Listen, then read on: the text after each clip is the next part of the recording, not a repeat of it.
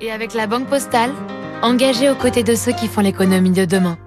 Bonjour David. Bonjour Renaud. La guerre des semi-conducteurs qui oppose Chine et États-Unis vient de franchir un nouveau palier? Ouais, c'est Donald Trump hein, qui avait déclenché cette guerre technologico-commerciale en empêchant aux Chinois Huawei de vendre des équipements de télécom aux États-Unis. Il avait ensuite fait pression pour que ses alliés arrêtent d'acheter euh, chinois.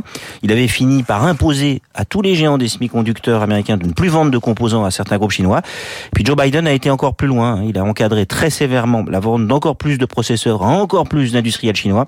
Et hier, boum, la Chine a contre-attaqué en portant plainte contre les États-Unis devant l'Organisation mondiale du commerce. Pourquoi les États-Unis mettent-ils autant la pression mmh. sur euh, la Chine? La raison officielle, c'est la défense de la sécurité des, des États-Unis. Ils accusent en fait les grands groupes chinois d'être des industriels espions au service de Pékin. Ils reprochent aussi de, de servir Big Brother. Hein. Les, les, caméras dopées à l'intelligence artificielle et la reconnaissance faciale servent un, un État policier.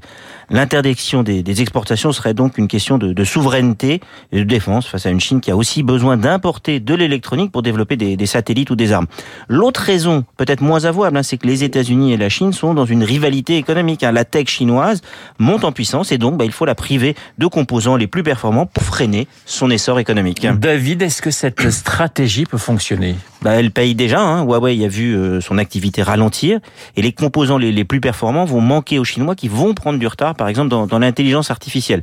À long terme, par contre, c'est peut-être un petit peu risqué parce que les, Chinois vont investir massivement pour tenter progressivement de rattraper leur retard. Ça va nourrir leur indépendance de demain. On va aussi être dans un monde moins standardisé puisqu'il faudra développer à la fois pour la Chine et le reste du monde. Ça va être compliqué pour l'industrie des semi-conducteurs.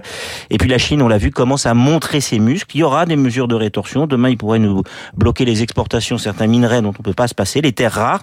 Vous savez, dans une guerre commerciale, il peut peut-être à la fin n'y avoir qu'un seul vainqueur, mais sur la route, il y a souvent pas mal de victimes collatérales. Le décryptage de David Barrou sur l'antenne de Radio Classique. Tout de suite la météo.